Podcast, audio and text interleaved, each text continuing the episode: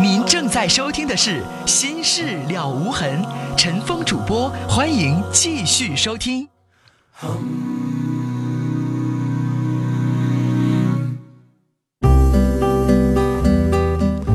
好，听众朋友，广告之后，欢迎继续收听《心事了无痕》节目，我是主持人陈峰，导播王毅。来接四号线的电话，你好，哎，你好，是我吗？你说，哦，是我。嗯，陈峰哥你好，那个，嗯，我就是有些事想跟你们说一下，然后还请，嗯，大家就是多多少少给我一点意见。嗯嗯，因为呢，呃，真的我鼓起了很大的勇气才打了一个电话，嗯但是刚才我发了一条短信，你没有读到，可能说，呃，我把你的名字记错了吧？然后那个，呃，发的是光哥，然后把你的记错，可能没有读，然后估计很难有。我没有收到你的。短信，在哪儿呢？嗯，不知道啊，你自己看找一下吧。我没有，呃到目前为止没看到你说的什么光哥这些短信。哦，我们短信有的时候不是你发的就成功的，你发多了字儿了，它就被屏蔽了。我们一条不能超过五十，而且还加上标点符号不能超过五十。有的听众加上标点符号那一百多了，那不行的。我知道了。你不要以为你像发短信放放往手机上发短信，发一条成功一条。我们这儿成功率不那么高的，你多一个字儿，系统都不跟你讲道理。呃，是峰哥，好了，你说吧咱不要说了，咱那个节省一下时间哈。嗯，因为呢，我呃是一个嗯、同性恋者吧，嗯，就是 JIY，然后呢，就是我在这边有一个朋友，非常好的一个朋友，他也是一个 JIY，然后呢，最近呢，就是很多朋友在就无意中知道了他的这些事情，然后非常非常用另类的一种眼光去瞅他，然后我也我也在这帮朋友里啊，但是我非常理解他那种心情，但是他们那帮朋友，他们也不知道说去怎么说他了，然后他就搞自己现在一个月都关在家里，搞自己非常非常堕落，一天只吃一顿饭，我天天去他家，你知道吗？天天在他门口等着他，然后再隔着门你这段时间最好少跟他来往。我真的现在不知道该怎么办。我说了，你这段时间应该少跟他来往，让他一个人待着。你的出现次数多了，更让他的朋友如果知道的话，事儿就更大了。可是，呃，问题是因为我俩从来都是认识以后，我俩就互相知道对方。那又怎么样？你要现在避嫌，明白吗？嗯你现在应该少在他的生活圈子当中出现。如果他慢慢的这件事情消停了之后，你们俩愿意怎么来往，别人管不着。那现在你说人家是敏感期，你要老在人面前出现，你又不是那种很爷们的人，让人家不又闲言蜚语更多了吗？是不是啊我？也不知道该怎么办。你不想想为他做一些好的事情吗？举个例子，你现在如果被家人或者被朋友知道了你的身份，你是不是希望你的同性恋的友人也离你远点儿？这个时候不要添乱呢，是不是？这个应该给你时间疗伤啊，让你一个人安静啊。如果没有没事儿老有一个人在门口等着，你爸妈看到了，你身边的亲朋看着，你不更得说你吗？明白我的意思吧？你的心情理解，但你做的事儿不是好事儿。可是他母亲也是说，嗯，我们就是关系也蛮好的，天天就当一个朋友似的在他家。然后他母亲就突然就是他变成这样，他母亲也不太理解，然后就天天小心女人是有直觉的，女人是很敏感的。现在正不知道怎么回事呢，你老在人家像个女朋友似的，没事老陪着人家，慢慢母亲就明白了。嗯，真的，当时我没有想那么多，我就希望说能跟他好好见面，然后好好唠唠。你可以跟他打电话说开，你也可以把他约出来，干嘛非得上人家呀？根本不可能打电话，他手机一直都在关机状态，一个月都在把把自己关在家里。他他妈说，那他感觉都已经非常非常堕落，一天只吃一顿饭。他本来身体就不怎么好。用词不当什么叫堕落？不吃饭就叫堕落啊？不是他，我说你用词不当。好了，嗯，可能吧。这件事情你是想帮我理解，但是你现在这么做不是好事儿，不见得是好事？让他自己一段时间去疗伤。这个时候，这些你们认识的同性恋的一些朋友，最好离他远点。现在正是是非之地呢，别让人家再传乱七八糟的事情。至于那些他身边的友人对他报以歧视、报以有色的眼光，那些人以后他没法面对，可以不来往的交新朋友。人有的时候得经历一些东西，那谁让他自己没有隐藏住？谁让他自己不小心让人发现的？那也怨不了别人。他接下来还得，如果实在没有办法去面对那些人，他可以换工作，换他自己的生活圈子。但怎么说也得活着吧？这事儿嗯已经发生了，怨谁呀？谁也不怨，他能怨那些朋友吗？嗯怨不了，怨社会风气没用，怨舆论影响也没用，只能怨他自己选择了这条路。毕竟他就是少数，毕竟就是好多人会看不惯。对，这个我知道。你你这样上网上想骂的、想打的、想怎么着的都有呢，说难听话的、怎么难听的都有。是，我也知道。所以呢，我一直在节目当中的观点，我记得有有一段时间有一些，呃，外地的朋友在问我这个问题。一个女女孩问我说：“你怎么看待？”我我他的意思说，他就想让身边的人接手，然后他想自自由自在的活着。我。我当时我就给他一个建议，我说：“你不要跟大多数人去做对立，咱们不是开放的西方社会。即使西方社会，美国十三个州，你看有几个州同意的？对，承认的也个别的国家吧，是吧？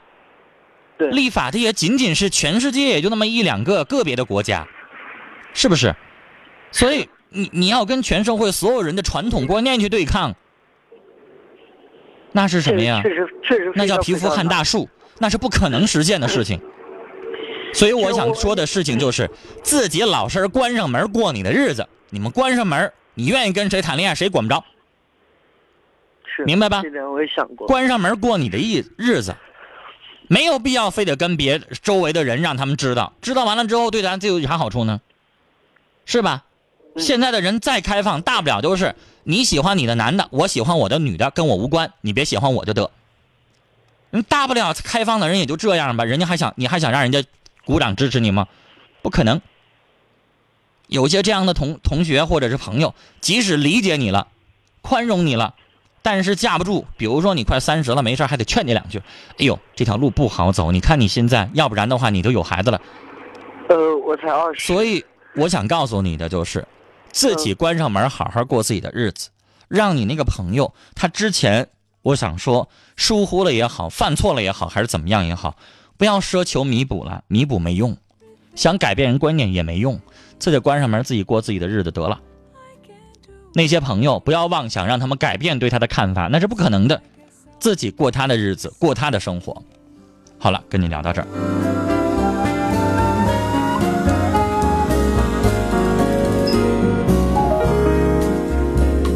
三四三二的听众的短信说，和女友在一起五年了，因为生活当中的一些小事儿，每次吵架他都打我、咬我，弄得我很困惑。多年的感情想分手又不舍得，但他一发脾气不是打就是咬，我该怎么做？还没结婚都已经这么对待你，结婚之后是不是还得挠，还得抠，还得怎么怎么着啊？小伙儿，即使你不想分手，你得跟他约法三章啊。下回再敢咬你，再敢打你，立马分手。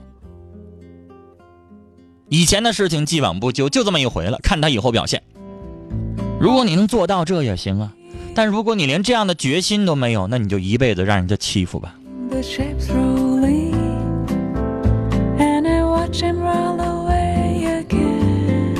接下来我们要接通的是三号线这一部电话。您好，喂，你好，陈峰。您说，你你一接我电话特别激动，我有个事儿，今天必须给你打电话。啊可不打打电话，我我觉也睡不着了，我俩都。啊，你说，呃，嗯，我俩那个在一起吧，都是二婚，我们嗯都四十多岁人了，然后同居两年多了，快到三年了。然后一开始吧，我俩特别的好也，然后那个呃经济上也没有任何的分歧，就钱也在一块花。然后呢，我俩认识了，在一块同居两个多月的时候，他出了一把车祸，然后呢自己掏了十多万块钱，当时呢都是他姐他们给他拿的钱，我手里也没有啥钱。然后我那钱拿回来以后，我有了房子房租，房租拿回来以后呢，我给他拿回来三万三万块钱，我给他拿了两万多块钱，给他赌这个赌这个债。然后后来呢，呃，就是他用他的他有钱了以后呢，他给交的首付跟我的名字买了一个房子，交了五万多块钱买了一个房子，然后呢，接着就是这事儿，就我儿子要结婚，要结婚时候吧，都是他跑前跑后，我装修都是他张罗的，他帮着跑。然后再接就是我儿子结婚的时候，他一分钱也没拿，没拿。从这以后，我俩开始经济上就有分歧了，就是说呢，呃，他花他的，一开始女士，我先拦您一句话。好，你的意思说儿子结婚他没拿钱，然后你就开始跟他置气了是吗？也不是，他一分钱也没拿，当时他手里有了有点钱。你为啥让人拿钱呢？不是，就觉得就是人情，哥们朋友还得随点礼吧，是那事你那？房子人也投五万了，你还让人拿多少钱呢？是啊，所以说，我觉得你说到那个拿五万那块，人家已经够意思了。儿子又不是人家的，又不是人家养大的，跟人家没有任何的关系，你凭啥还让人拿钱呢？你俩又没有办结婚手续，是没办结婚手续。那你说你因为为这事儿跟人家置气，女士，你有道理吗？不是置气，因为我俩没你不置气，你从此跟人家有分歧，啥意思呀、我先跟你说这原因啊，你听着，你看看我。就女士，我拦您这话的意思就是，我认为您这时候跟人生气，你没理。是没理。人家孩子要是结婚，你也拿好几万吗？你心里面不肉疼？你心里面不寻思我凭啥拿这钱呢？你要真跟人办了结婚手续了，有法律约定了也行，连这都没有，你只是人家的同居女友人，凭啥就给你儿子拿钱呢？你儿子以后会养老吗？会管人家吗？会认人家当爹吗？还是叫过一声爹呀？你说我一连串的问题，你回答一个试试。我跟你回答一个是哪？为啥我俩没有登记？因为他女儿的工作，我让他跟我的女朋友登记了，花钱。这个你明白了？所以说我俩就没登记，花钱跟我的女朋友登记，他女儿就能安排工作。因为这个我俩才没登的，我是付出在这儿了，这属于正常。我爱他，我跟他生活在一起，我应该但女士，人家情也还了，你买房子，人家也没说留自己的名字，你俩又没有婚姻手续，人给你拿五万，还少吗他出事？前我也给拿了两万多。那人家还你还倒人还倒多了三万多呢。是啊，然后呢？就你要这么算下去的话，女士就没劲了。是，然后那个我儿子结完婚以后呢，我就把他拿这个钱就都给他了，因为这时候，呃，他就我俩就挺计较了，然后把他所有拿的钱我一分不差都给他了，你是，这个记记肯定是从你开始的，也有是有肯定得从你开始。那人家没拿钱，人还能自己说自己啊？人肯定是从你开始的呀。是，然后呢，我俩的生活我就完了。我说我儿子现在也结完婚了，你的钱呢该给的我也都给你了。说咱俩谁也不欠谁这一。再就是啥呢？我说咱俩都挣钱，都放在一起花。然后呢，花不我儿子也不用钱了，剩下钱呢，咱俩生活费花完以后，剩下钱给你姑娘存着。他有个女儿没结婚，我给你女儿存着。人家还有姑娘要结婚，人得是啊留钱呢。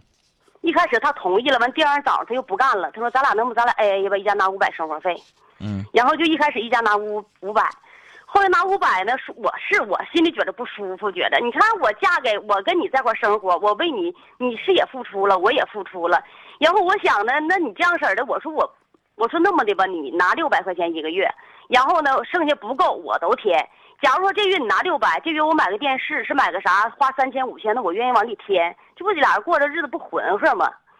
但女士，你添那些东西也是你的，人走那是你房子，人也不带带走的。他的房子现在是他的房子住的是，我们买在外边买别的，嗯。你那房子没住还是你给儿子了南方没有，南方买个房子，啊？他又买个房子，那你买你买的那个呢？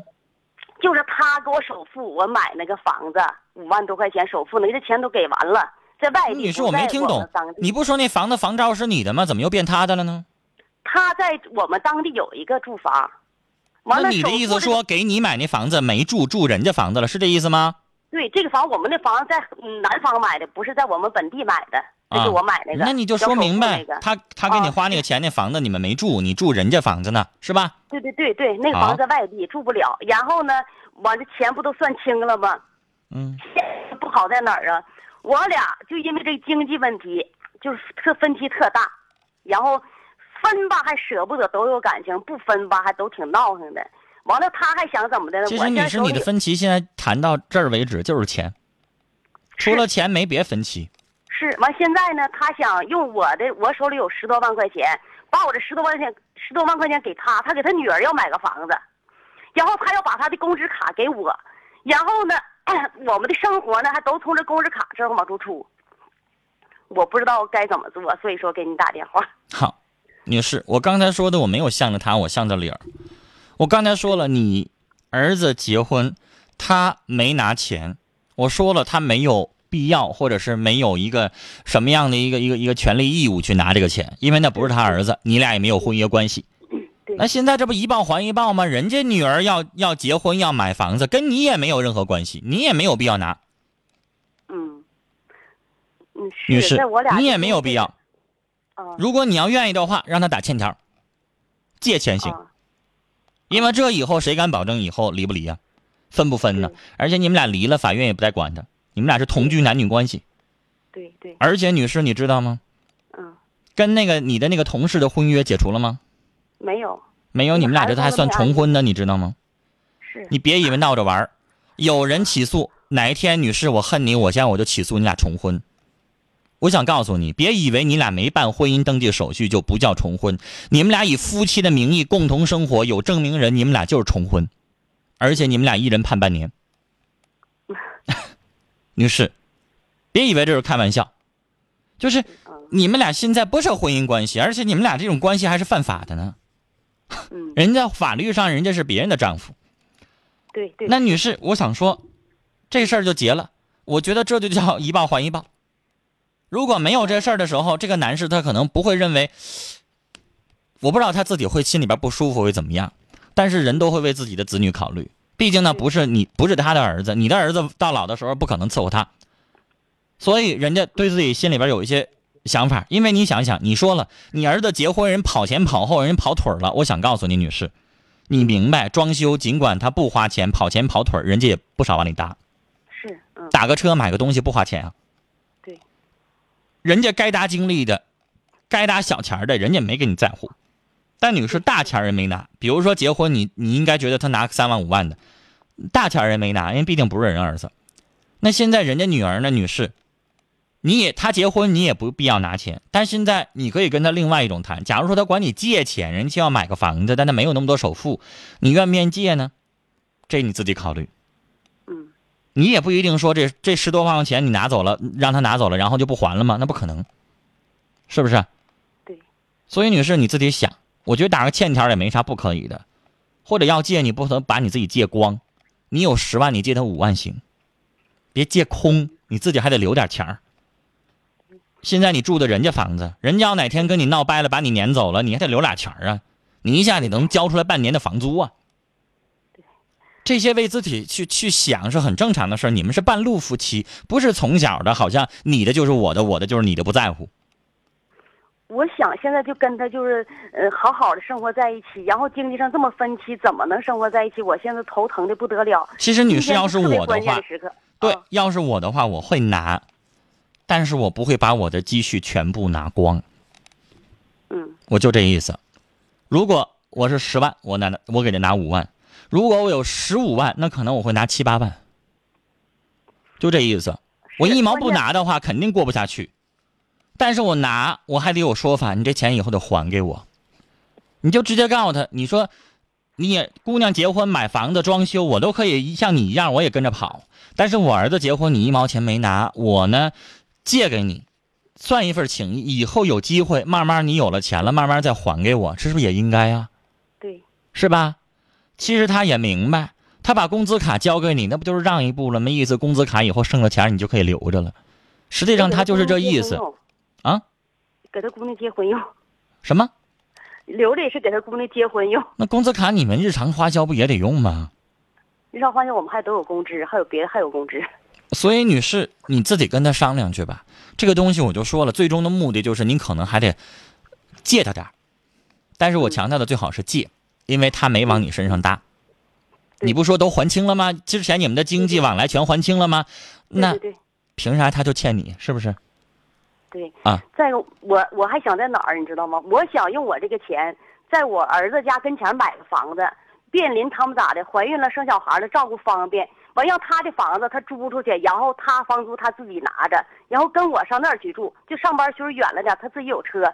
然后我说你少拿我点生活费了，女士是不是？如果这样的我又能话照顾孩子，又能跟你在一起。这样的话你们俩负担不起。那边人家要为姑娘买房子，那是最着急的。那你现在你在买房子，你不添乱吗？没有，我不牵扯他一分钱精力。那也添乱呢。两口子一人还一贷款，受得了吗？他那孩子还小，买不买都可以。现在他还刚十几岁，女士，我寻思为了照顾我劝你最好别做那心思。人家刚张嘴，人想买房子，你这边就提你也要买房子，那人家会理解为啥？理解为你根本就不想借呗，不就那意思吗？现在他没提到借的问题。我劝你现在先别动那心思，不管借不借，你现在人家提一心思，你马上又提一个对付的心思，那不就是赶着吵架吗？现在我俩就现在就谈到要分手。对呀，所以我说了，你啊应该付出一些诚意，你还谈什么买房子呀？你谈买房子哪有诚意啊？你谈买房子，把你的钱花光了，人家一点都没有了，你就不想帮人家吗？不就？所以我说了，您得有点您的诚意。我说了，您得拿出来一部分，毕竟人家从前也给你拿过五万，嗯，是不是啊？你将心比心，你也可以给人拿五万，然后到以后慢慢还呗。人家会心里边惦记着你买房子，我给你拿五万了，这回我买房子，你连个花都没有啊，对不对？然后你这个时候再跟人张嘴，我要买一房子，那你这不是吵吵架打仗了吗？他没说朝我借，他让我把钱全拿出来给他，完了他。那你就跟他。谈说你借给他呗，女士，你怎么磨叽这个点儿呢？啊，你磨叽这个点没有利，没有意义。嗯嗯。好了，聊到这儿，再见。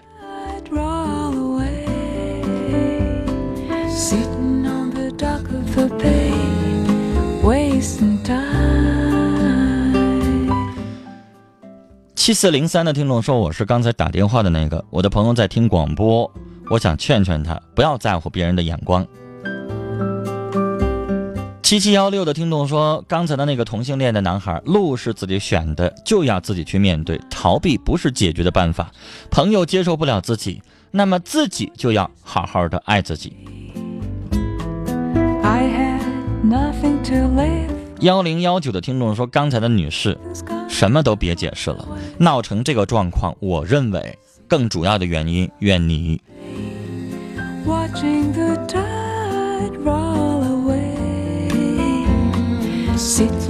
五六幺七的听众在问说，同性恋者他们的感情能到老吗？年过半百了，这事儿不懂。这个问题我就不回答你了。考虑有很多人接受不了这样的性取向，我解释起来会有一些人会觉得恶心。二五幺九的听众发了这么十个字，说：“可叹年纪长，物欲必天真。”避是遮蔽的蔽。幺七四五的听众说，同性恋不是病，只是刚好爱上同性。既然社会不能接受，那就像主持人说的，关上门过自己的日子吧。二零六三的听众说：“我十八岁，我觉得同性恋没错，谁也没约定必须男女相爱，走自己的路，做好自己吧，别在乎别人的说法。I ”五四二五的听众说：“同学当中也有同性恋，他没公开，但大家都知道，大家都有选择的权利吧，顺其自然。”这几位听友的短信都是比较宽容的，希望刚才那个小伙能听到。八八五七的听众说：“青菜萝卜各有所爱。”刚才那个同性恋的男孩从容面对，坦然自知吧。